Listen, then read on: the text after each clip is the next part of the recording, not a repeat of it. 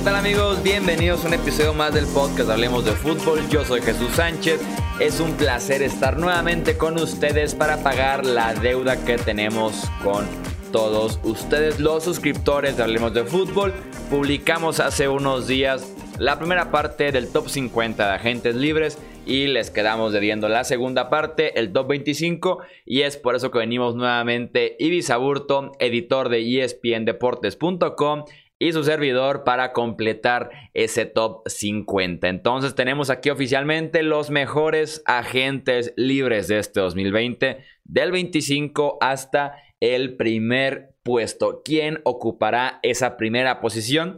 Descúbranlo en el episodio del día de hoy.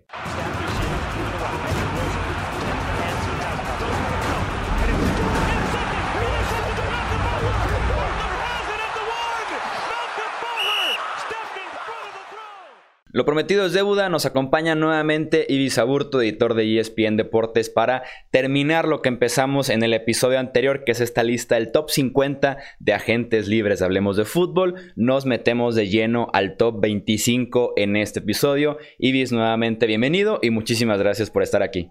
No, al contrario, Jesús, muchas gracias a ti. Este, ya sabes que es un placer siempre platicar contigo y con los amigos de Hablemos de Fútbol, pues sobre lo que nos apasiona, ¿no? El fútbol americano. Sí, así es. Fue un episodio sumamente interesante el que grabamos eh, hablando del 26 al 50, nombres como el de James Winston, Philip Rivers, eh, Melvin Gordon, Austin Hooper, Emmanuel Sanders, son nombres muy interesantes.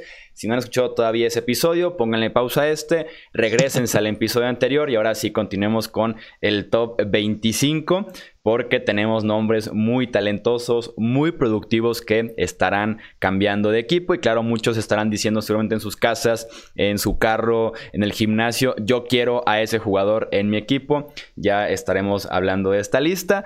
Eh, empezamos de una vez con el número 25 que es Hunter Henry. Titan de los Chargers. Número 24, Dante Fowler, linebacker de los Rams. 23, Jack Conklin, tackle ofensivo de los Titans. 22, Derrick Henry, running back de los Titans. 21, Bud Dupree, linebacker de los Steelers.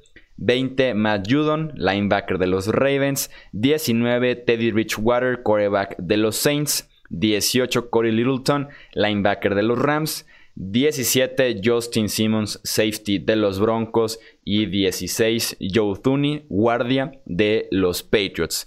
Tienes nuevamente pista libre, Ibis. ¿De quién, quién te llama la atención de, este listado? De entrada, Derrick Henry, eh, corredor de los de, Tennessee. Este, yo, yo, más que corredor le pondría toro de Lidia o este, no sé, dinosaurio, no por no por viejo ni nada, sino por pues por lo grandote, fuerte que, está este, este Henry, ¿no? O sea, lo que pasó en, en, el juego de campeonato de la conferencia americana en Kansas City me parece que ya es consecuencia nada más pues de la carga de trabajo que este equipo llevaba en general. Pero si por alguna razón los Titanes no hubieran jugado ronda de comodines, quizá hubieran llegado con una frescura mayor a Kansas City y, quizá estuviéramos hablando de otro campeón, ¿no? En, en la NFL pero este, bueno, jugar tres partidos como visitante y, que tu caballito de batalla sea el corredor, a final de cuentas desgasta no solamente al corredor, desgasta también a tu línea ofensiva con todo lo que implica esto, ¿no? Pues ya perder, perder el juego en la trinchera, como se dice.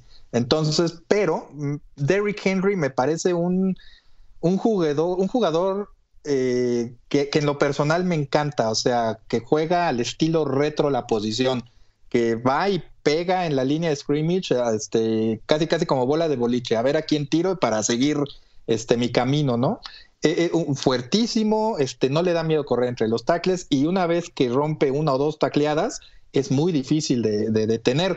Entonces es, como dirían en Estados Unidos, es, este eh, estilo de juego sonoro, ¿no? El sound, sound style of game que, que, es muy bueno, ¿no? Muy, muy, muy físico, dominantemente físico. Sí, que además la ofensiva eh, lo reconoce como pieza fundamental del ataque y está construida de alguna manera alrededor tanto por sistema como por diseño para que Derrick Henry sea justamente esa pieza clave en el estilo ofensivo que tienen los Titans, lo que me lleva tal vez a pensar en el poco éxito que, que pudiera tener fuera de Tennessee, donde realmente tiene todo trabajando a su favor y que le permite ser un corredor eh, que en la temporada puede liderar la NFL en yardas, en touchdowns, tener unos playoffs como los que tuvo justamente, eh, como dices, en tres partidos consecutivos como visitante. Lo que me preocupa y que claro que eh, se lo van a mencionar en algunas reuniones o entrevistas con otros equipos, el año pasado entre temporada regular y playoffs y entre acarreos y recepciones, 409 toques de balón.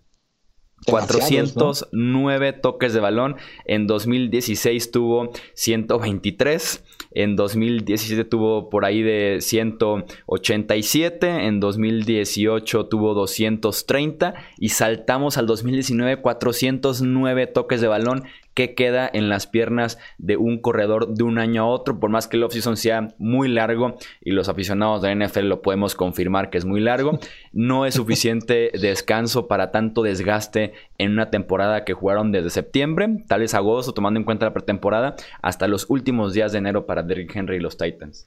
Sí, y, apenas tiene cuatro años en la liga, o sea, el desgaste ha sido mayúsculo, como lo mencionas. Eh, en acarreos eh, ha ido en ascenso, no hay por lo menos una o dos temporadas que haya mantenido cierta cierto nivel de carga de trabajo, ¿no? 110 carreras en, en 2016, 176 al año siguiente, 215 y 303 el año pasado. Obviamente esto implica mayor producción este, de yardas, ¿no?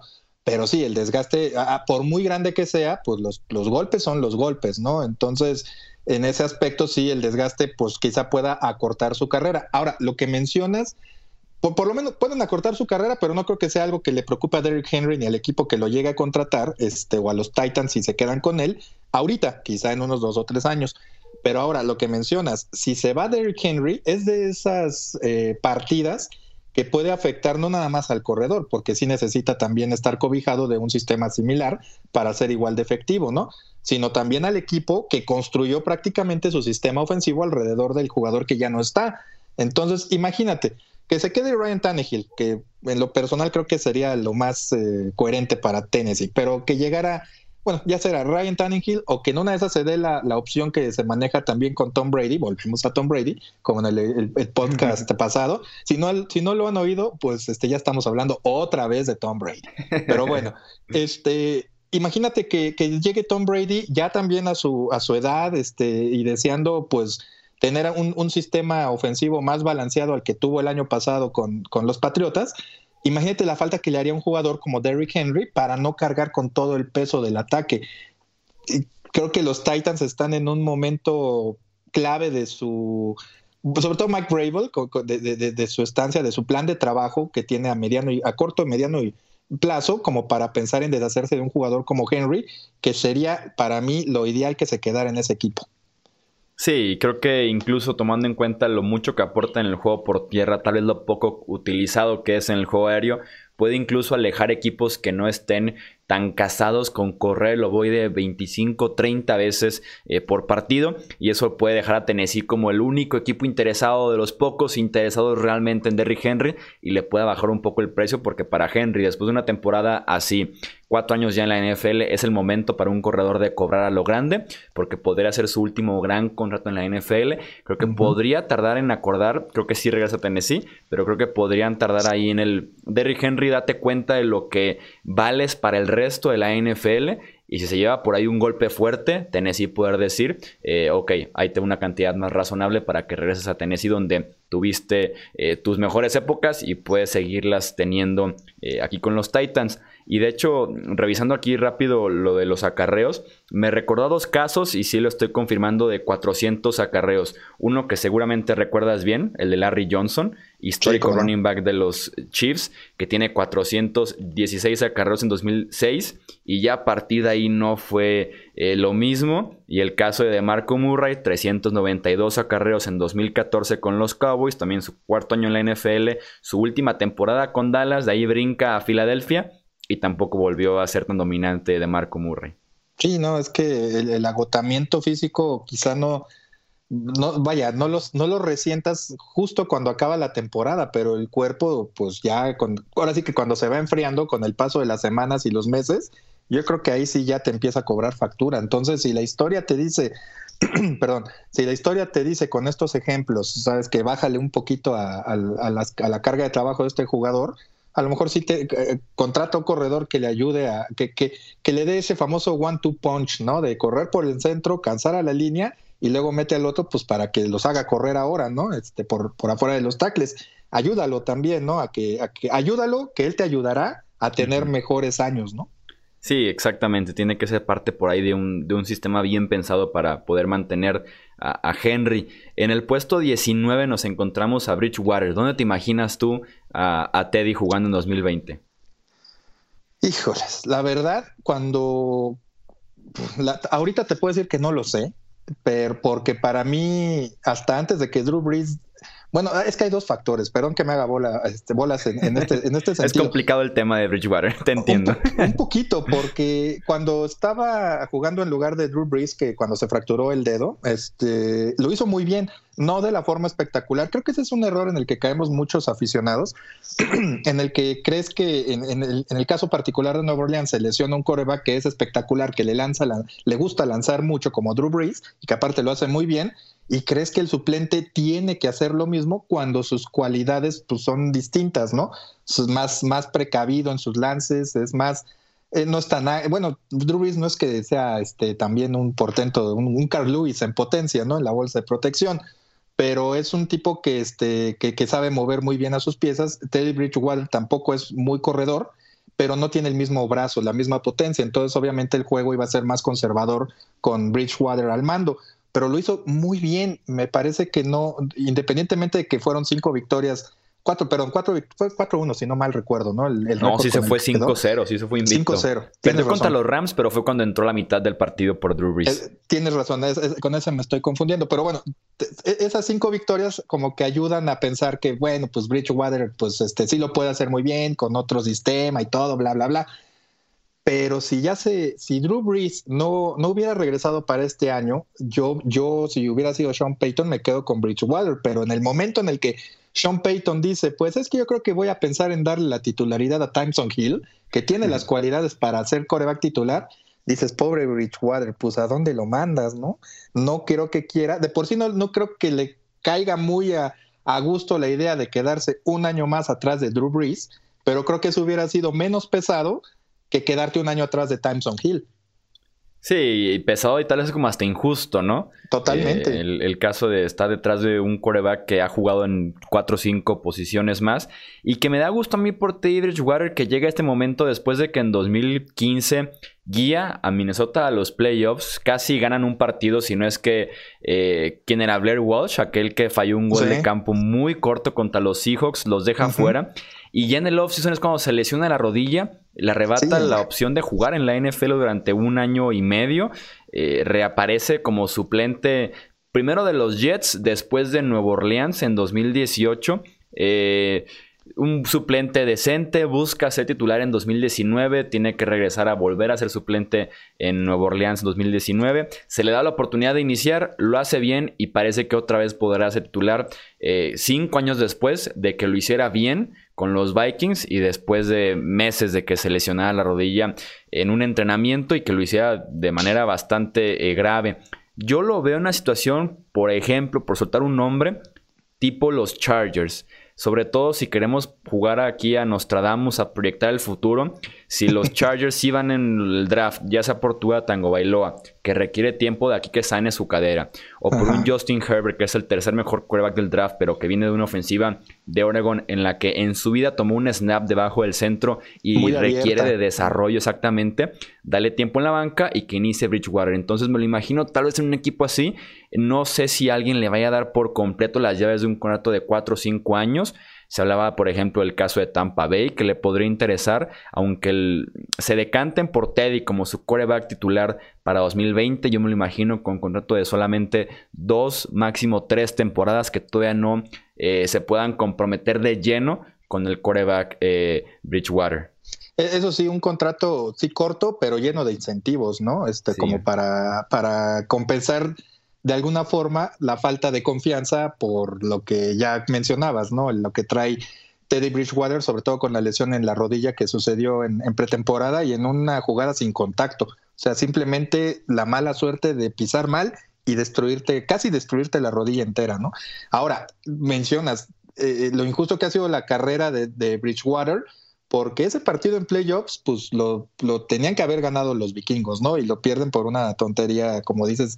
Era un gol de campo que yo creo que tú y yo lo conectamos sin problema y eso que no somos pateadores y, nos duele el pie, ¿no? Sí. Pero este sí, ahí en Seattle. Entonces, este, y la y, y, mucho también de lo que, eso, eso obviamente en la NFL lo saben, no, no se fijan mucho en lo que piensan los, los aficionados, pero hay muchos aficionados y hay muchos medios, muchos eh, pues, analistas a quienes se les olvida que Bridgewater no es suplente por malo o porque no tenga la, la capacidad, es suplente porque las circunstancias lo llevaron para allá y porque sí hay ciertas dudas sobre, sobre el estado de la rodilla. Pero estos cinco partidos que ganó con Nuevo Orleans, yo creo que disiparon gran parte de, o debieron haber disipado gran parte de esas dudas. Para mí es un coreback confiable y, ya que mencionas que, vamos a jugar este, a eso de, adivinar el futuro, este, y luego metemos un melate si es que le damos, este, pues tú dices San Diego, a mí no me desagradaría que se fuera a, a Indianapolis si es que los, los Colts deciden no seguir con, con Brissett porque tienen, como mencionabas este, en otro momento con otro jugador, tienen un buen, eh, una buena línea ofensiva, quizá les haga falta, y no creo, un corredor, vaya, tienen como que un, sistema al, al cual Bridgewater puede acoplarse sin mayor problema porque no necesita hacer más de lo que él sabe hacer, que es dirigir una ofensiva desde la bolsa de protección, lanzar y tener un juego equilibrado. Para cerrar con estos 10 jugadores que mencionamos del 25 al 16, de los que se espera sean etiquetados como jugador franquicia es Hunter Henry con los Chargers, Bob Dupree con los Steelers, Matt Judon con los Ravens y finalmente Justin Simmons, el safety de los Broncos, también de un salto increíble. Se espera que esos jugadores eh, no lleguen hasta la agencia libre justamente por la ruta de la etiqueta de jugador franquicia. Eh, pasamos a las posiciones 15 al 6 con los siguientes 10 jugadores. En el 15, Brandon Sheriff, guardia de los Redskins. 14, AJ Green, receptor de los Bengals. 13, Arik Armstead, defensive end de los 49ers. 12, Anthony Harris, safety de los Vikings. 11, Tom Brady, quarterback de los Patriots. 10, Ryan Tannehill, quarterback de los Titans. 9, Byron Jones, cornerback de los Cowboys. 8, Yannick Ngakwe, defensive end de los Jaguars. 7, Chris Harris, cornerback de los Broncos. Y número 6, Shaquille Barrett, el outside linebacker y líder de capturas en la NFL en 2019 con los Tampa Bay Buccaneers eh, eh, Shaq Barrett, un caso muy interesante que se espera también sea etiquetado como un jugador franquicia y no pruebe la agencia libre. Eh, ¿Quieres tocar jugadores antes de, pasar al elefante en el cuarto o de una vez con, con Tom Brady? ¿Quieres hablar de Tom Brady? Ya está muy choteado. Ya, ya, vamos a dejar a Tom Brady descansar. Ya se dijo todo lo que se tenía que decir. vamos a dejar que descanse en paz, que no le sumen las orejas al lado de Giselle ya, que vean las, sus películas y todo ahí en Netflix a gusto. No, no, no, sí, vamos, si quieres vamos a hablar unos temas antes porque el caso de Tom Brady, digo, podemos decir mil cosas y quizá no la tenemos o podemos decir otras mil y pues quizá tengamos razón en algunas, ¿no? Pero este, me llama la atención mucho dos jugadores. Uno, eh, Arik Armstead, ala defensivo de, San Francisco, y AJ Green, eh, receptor de, de Cincinnati. Me voy primero con el, con el defensivo y lo que decía yo en, otro momento sobre un jugador que, estuvo en un equipo eh, que estuvo en el Super Bowl. Me parece que simplemente eso eleva los bonos de Eric Armstead, este, independientemente de lo buen jugador que es. Un jugador ágil, rápido, que puede este, jalar dobles marcas y que si no las tiene puede llegarle muy rápido al coreback, ¿no? Este, lo vimos en el Super Bowl, en los tres primeros cuartos del encuentro Joey Bosa y, y Ari Kamstead y en general la línea defensiva, la línea frontal de San Francisco eh, estaban atacando muy rápido a, Patrick Mahomes y Patrick Mahomes lo resintió bastante, ¿no? Ya después, pues bueno, sabemos lo que pasó, las rutas largas, la protección de la línea ofensiva de los jefes mejoró y pasó lo que pasó. Pero un jugador como Ari Armstead no va a durar mucho en la agencia libre y no va a durar mucho porque es simplemente una de las eh, medicinas que ahora se, recetan para, para enfrentar a, ofensivas tan abiertas como las que vemos ahora en la liga, ¿no? Sí, Armstead tiene para ser de los mejores defensivos eh, en esta agencia libre, para ser de los mejores pagados, además de que te ofrece versatilidad, jugando por adentro, también puede jugar como defensive end y muy productivo con San Francisco, pedigree de top 10 en su momento en el draft de la NFL, entonces tiene todo Arik Armstead para ser gran ganador y aportar muchísimo en su nuevo equipo o si se queda con un gran, pero gran contrato en San Francisco y venga lo que querías decir de AJ Green también. AJ Green es un caso este, particular porque, pues, si, no mal recuerdo, viene, viene de una lesión este, importante, pero es un, es un receptor confiable. El problema es ese, que se me hace un, caso similar al de Tua Tagliaboa, este, que pues sí viene con muy buenas credenciales, pero lamentablemente viene con un historial de lesiones pesado, ¿no?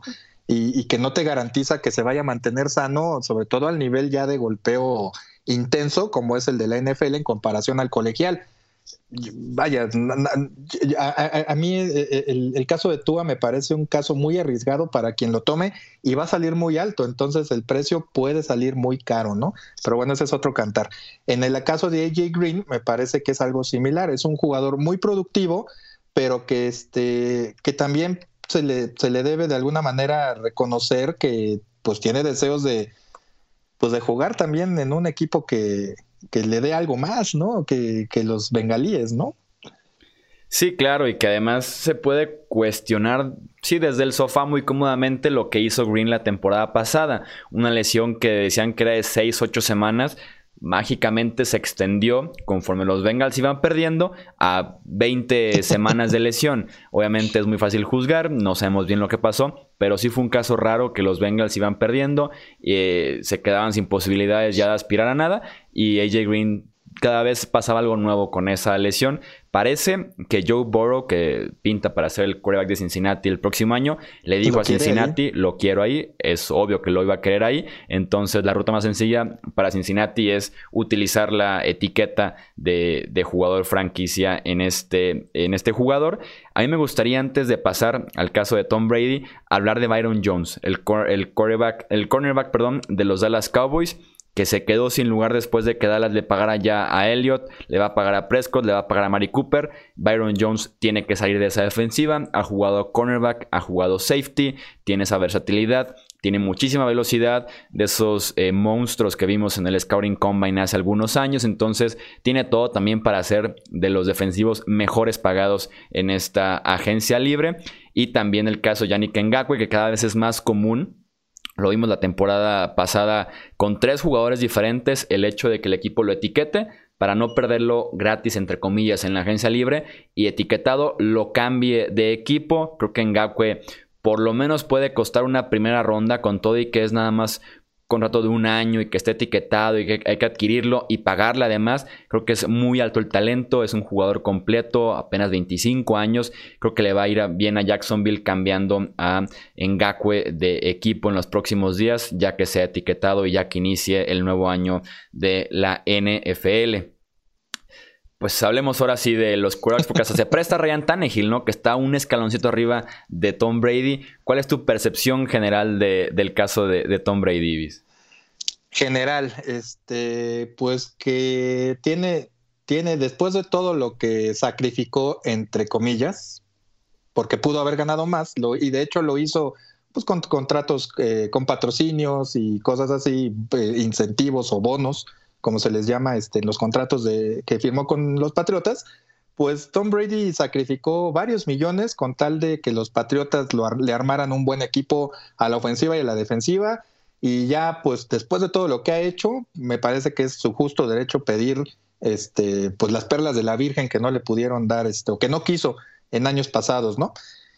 No creo que, vaya, hace unos meses, al terminar la temporada, yo podría haber firmado que se quedaba en, Nueva Inglaterra, pero pues ya no lo veo tan seguro, ¿eh? ¿eh? que se quede ahí, no lo descarto. El hecho de que hayan reportado que, platica con Bill Belichick, que a lo mejor la, plática no resultó como el grueso de la afición en, en, Nueva Inglaterra hubiera querido, este, de que ya casi casi se pusieran de acuerdo, te dice algo, ¿no? También de que se filtre esa información de que está encareciendo su, su, su precio. Pero vaya, es una cuestión ya tan difícil de, prever que pues ya muchos han caído en el casi casi decir por qué creo que va a llegar a cualquiera de los 31 equipos este, que restantes en la liga, ¿no? Eh, yo sinceramente no, no, no le vería ahorita un destino, me parece que lo veo en un 50% de posibilidades de que se quede o se vaya de, Nueva Inglaterra. Y ya destinos ideales, pues obviamente sería algo que le ofrezca jugar en playoffs y que, y que le dé balance, que no sea él quien tenga que cargar con toda la ofensiva como sucedió el año pasado. Sí, que en el caso de Brady creo que una situación que sí o sí debe buscar es la parte de la línea ofensiva. El año pasado se cayó ese aspecto con Nueva Inglaterra, el movimiento adentro de la bolsa que era tal vez de sus mejores herramientas a lo largo de su carrera, sobre todo en la última parte de su carrera con los Pats, eh, se cayó también un poco, entonces debe buscar un escenario en el que no se ha golpeado tan constantemente, sobre todo si realmente quiere seguir jugando hasta los 45, que le faltan dos temporadas todavía para llegar a esa edad, eh, o hasta tres temporadas más si lo quieren ver así. Eh, entonces creo que esa parte es fundamental.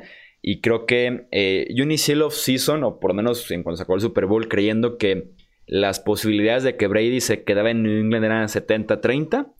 Creo que sí las he bajado poco a poco como un 60-40, en el que poco a poco nos acercamos al 50-50 y que ya puede ser una eh, pelea abierta en la agencia libre de quién se queda con Brady, que te ofrece mucho más que solo lo que te puede dar en el campo, desde la parte de liderazgo, de experiencia, de hablar a los jóvenes en el vestidor, en el entrenamiento y demás, y también en la parte del marketing, la venta de boletos, de jerseys, anuncios, expectativa, que también por ahí es cuando entre realmente en escena los Raiders en Las Vegas, los Chargers y nuevo estadio en Los Ángeles y otros temas, ¿no?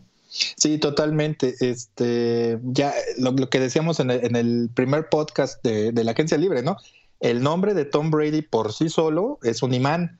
Este, e implica que, hablemos de Tom Brady a la menor provocación, ¿no? Es, es, vaya, no quiero decir que uno sea el mejor que otro, simplemente es una comparación de épocas. Es lo que era Joe Montana hace 25 años, ¿no? Entonces, cuando cambió, lo cambiaron de San Francisco a Kansas City, pues el tema fue siempre Montana o por lo menos el que dominaba. Es lo mismo ahora, nada más que con una situación todavía más de suspenso, ¿no? De que es una agencia libre, entonces no sabes realmente qué va a pasar y qué piensa Tom Brady este, sobre su futuro. Ahora, comentas la cuestión del desempeño y que necesita una, una línea ofensiva este, sólida, pues ya para su edad yo, yo también le exigiría, ¿no? y, eso, y, si recuerdas, el año pasado, como mencionas, le llegaban muy rápido ya las, las presiones, los jugadores, los, de, los defensivos, que, que, eso también afectó sus números. Digo, es Tom Brady, no, eso no es que vaya a quitarle valor a su próximo contrato, pero llamaba mucho la atención que no haya podido tener mejores números porque al momento de ver la presión en muchísimas ocasiones, mejor prefería lanzar un pase incompleto. Entonces eso fue mermando también sus estadísticas. Los jugadores te podrán decir, la gran mayoría, que, no les importan los números, pero al final sí les importan un poquito. insisto, somos seres humanos, ellos también lo son, y los números también hablan mucho de lo que, de, tu desempeño, de, de cómo, cómo te ve la gente, ¿no? Y el hecho de que no, no haya podido él tener la tranquilidad para lanzar pases completos, aunque fueran cortos, como lo vino haciendo durante muchos años, yo creo que también le pegó un poquito en el ego. ¿eh? Entonces yo creo que sí es algo que va a exigir una línea ofensiva de entrada con un corredor que me pueda que este que, pueda quitarme esa necesidad de lanzar pases a diestra y, y siniestra, ¿no? Sí, y tenemos un escalón arriba de Brady a Ryan Tannehill, que viene de la mejor temporada de su carrera con Tennessee. Ganó 7 de 10 partidos que inició. Llegó con los Titans hasta la final de la conferencia. 22 touchdowns. El líder de la NFL en, pases, en porcentaje de pases completos. En rating de coreback. Y que lo pongo yo a esas alturas de la lista. Uno, por la edad, 31 años, tiene todavía por lo menos 4 o 5 más por ofrecer la NFL. Es un curva que también te ofrece movilidad, lo cual es básico en la NFL de hoy en día. Viene de su mejor temporada y que además creo que en Miami no lo hizo tan mal tomando en cuenta la situación general en la que se encontraba. 2014 y 2015 fueron buenos años en lo individual. En 2013, 2014, 2016 termina en 500 o mejor su récord como titular. Entonces me parece que en la posición indicada como lo fue Tennessee la temporada anterior, puede ser un quarterback confiable, un quarterback top 20, top 15 en la NFL y que con eso te pueda alcanzar para aventarte una carrera tan buena en los playoffs como la hizo Tennessee el año pasado. Sí, exacto, es un coreback cumplidor eh, o bueno a secas. Es que no quisiera yo ponerle un término bueno a secas porque ya el simple hecho de ser un coreback titular que, que como sucedió ahora con Tennessee lo llevó tan lejos, este, pues te hace, te hace subir tus, tus créditos, ¿no? Ya no eres, ya no eres promedio, eres, eres buen coreback.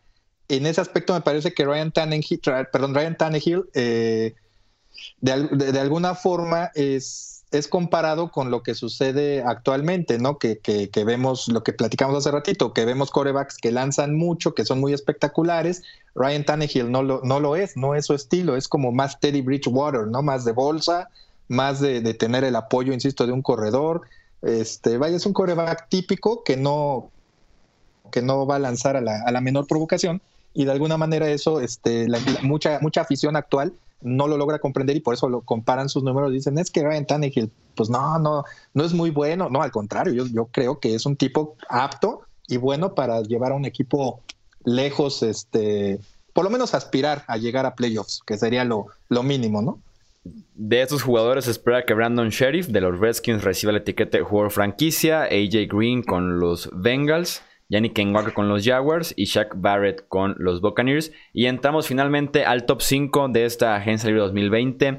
En la posición número 5, Jadevon Clowney, el linebacker de los Seahawks. 4, Amari Cooper, receptor de los Cowboys. 3, Drew Brees, quarterback de los Saints. 2, Chris Jones, liniero defensivo de los campeones Chiefs. Y en el puesto número 1, Dak Prescott, coreback de los Cowboys. En este top 5 se espera que Chris Jones y que Dak Prescott reciban la etiqueta de jugador franquicia de sus respectivos equipos.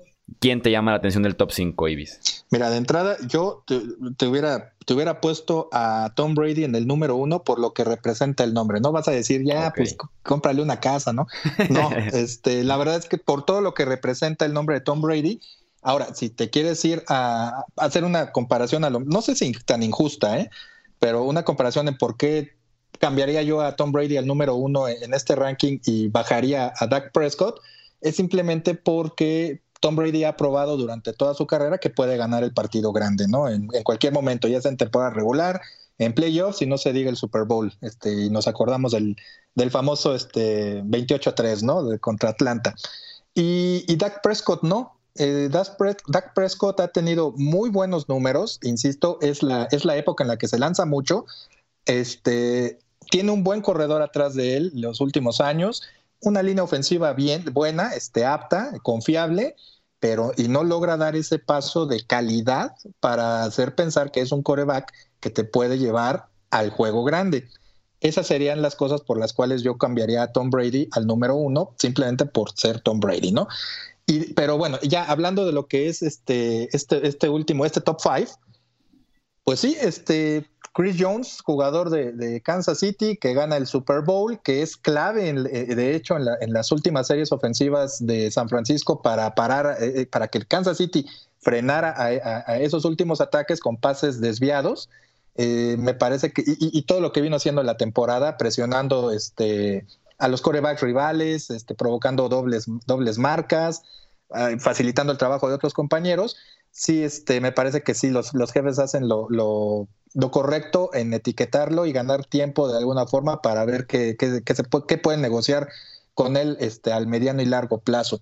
Eh, y Dak Prescott, pues al final de cuentas va a recibir lo que busca. También lo pueden etiquetar y, los vaqueros ganar un poco de tiempo en ese sentido, pero al final le van a dar lo que va a pedir. ¿eh? Entonces, por ese lado no me preocuparía yo si fuera Dak Prescott, tarde o temprano mi, mi cuenta bancaria este, se va a hacer más atractiva y pues este, nada más es cuestión de esperar y también él de alguna manera ha hecho lo correcto al no exigir.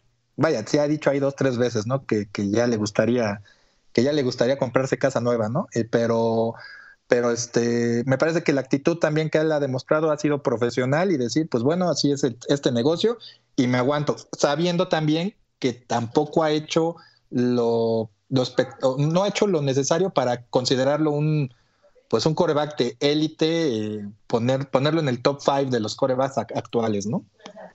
Sí, totalmente de acuerdo. Con Prescott es proyección, es, aprobar, es aprovechar su juventud, aprovechar que ha mostrado por varios partidos consecutivos ya un nivel muy alto, sobre todo al inicio de la temporada pasada, y esperar que puedan sacar esa versión de Prescott pues durante una temporada completa eh, o también durante los playoffs, que tal vez ha sido su eslabón débil en su corta carrera. Entonces es proyección, es buscar eh, rodearlo o seguir rodeándolo como lo han hecho los Cowboys y me parece aquí que también es parte del top 5 el caso de Mari Cooper en el número 4. Si vas a quedarte con Prescott, sí o sí tienes que renovar también a, a Mari Cooper porque Prescott sí marcó un antes y un después la llegada de Mari Cooper el tener finalmente un receptor número uno que está desmarcado constantemente, que consigue yardas después de la recepción, que llega a la zona de anotación. Entonces, creo que si se queda Prescott, tiene que hacer lo posible Dallas por también retener a, a Mari Cooper. Y si en el caso de Chris Jones, como mencionas, clave eh, en sus temporadas con los Chiefs, clave en el Super Bowl,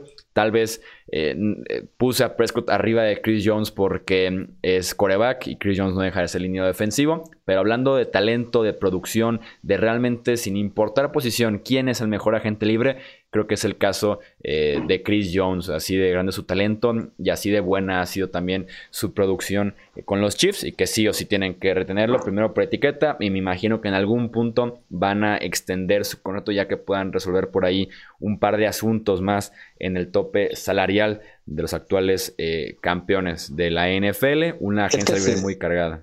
Es que se viene aparte, en el caso de Kansas City, el, contrato de Patrick Mahomes. No hay que olvidarnos de eso. Entonces, ese contrato que ya muchos, si no es que, pues yo creo que sí, sí va a ser así. Este se perfila como el más grande en la historia de la liga y me parece que puede quedar así por un buen rato.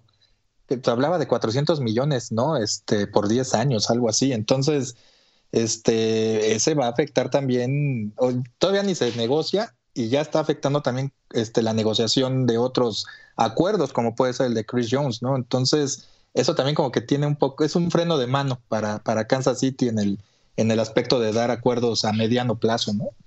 Sí, completamente. Tienen que cuidar mucho lo que van dejando al futuro porque sí, Mahomes va a abarcar gran parte de, ese futuro y Kansas City esperar que el tope salarial suba y suba y suba para que poco a poco se vaya viendo menor el porcentaje de lo que abarca ese posible acuerdo con Patrick Mahomes y quede espacio para poder extender a jugadores como Chris Jones que sin duda alguna se lo merecen y que es tal vez su Mahomes pero de la defensiva, o sea, su mejor jugador que tiene esa unidad. Exactamente, sí, no, y vienen otras, ¿eh? también Tyreek Hill, bueno, Sammy Watkins, que también están negociando con él la posibilidad de retenerlo. No, no, no, si ese es un equipo que los campeonatos salen caros, dicen por ahí. Sí, sin duda alguna. En la primera agencia libre siempre el campeón es cuando empieza por ahí la fuga de talento y es cuando viene realmente el dicho de que lo difícil no es llegar, sino mantenerse. Totalmente de acuerdo, sí. Ahí está entonces este top 25 que nos faltaba en la lista de los mejores agentes libres para el 2020. Ibis Aburto, editor de ESPN Deportes, nuevamente muchísimas gracias por tus aportaciones en esta previa de la agencia libre y se vienen semanas, días muy interesantes en el universo de la NFL. No, totalmente, Jesús. Y, viendo los nombres del ranking que hiciste, muy, muy, este, la verdad sí se ve que, que, privilegiaste lo que, lo que se hace en el campo, ¿no? Y, cómo se llama, y, el impacto que, tiene cada jugador de los que mencionaste en la lista en su equipo. Este, pero oye, tú ves los nombres, sobre todo del, de los del 25 al número 1, y, y sí dices, wow, o sea, cualquiera de estos jugadores debe, debe ser de impacto inmediato al equipo al que llegue este, o, en el que se quede, ¿no? Este, ahorita, ahorita que leías el último, los últimos cinco, bueno, o sea, Dak Prescott, Chris Jones, Drew Brees, Amari Cooper y Adivion Clowney, bueno, pues nada más en el Madden, ¿no? Sí, exactamente. Solamente los puedes juntar. sí, nada más, ¿no? Ahí con un, con un este tope salarial de 700 millones de dólares, ¿no? nada más así, ¿no? Pero este sí, es una, es una lista muy interesante, cargada de corebacks. Ya, bueno, quita ya Drew Brees, que ya dijo que se va a quedar en, en Nueva Orleans como de lugar.